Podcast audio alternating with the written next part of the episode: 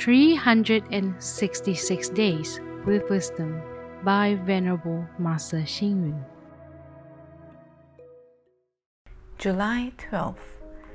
True affection should show understanding and sympathy, compromise in the interest of all. True reason should strive for the truth of the matter, consider the interest of the whole. How do we show our sentiments appropriately? The following six methods are some suggestions. Number one, with sincerity. Express clearly without ambiguity.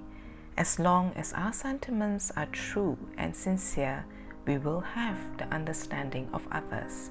Number two, with purity. Affection is sometimes defiled. The selfishness, worries, hatred and jealousy of the human heart are developed through feelings.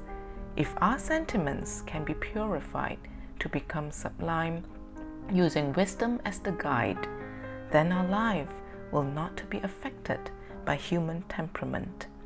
With reason, affection is blind and only knows how to go forward, following our own wishful thinking even if we fall into a fiery pit of hell, we might still be unaware of our mistakes. Thus, we must use reason to control emotion. Reason is the eyes that guide the footsteps of emotion to ensure safety.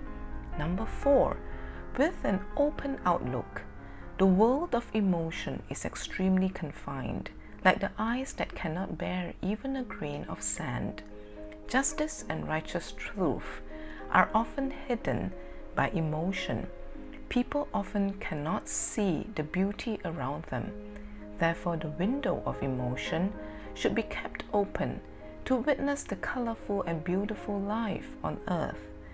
If we arrive at the dead end and limit our own outlook, we are searching for trouble for ourselves.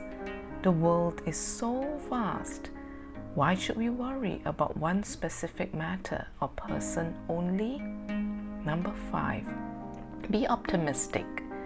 Most people tend to see the bad things in life.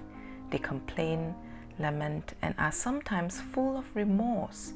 Of course, there are a few who lead an optimistic way of life. Since we could be happy or sad in life, why don't we choose to be happy? It is a good and beautiful life and most meaningful. Number six, be progressive. Sentiment is like the ground, it should be exploited to grow seedlings. Our feelings should develop and evolve to show filial piety to our parents, display love and care to our children, provide help and support to our friends, and be loyal to our country read, reflect, and act. Sentiments should be expressed clearly without ambiguity.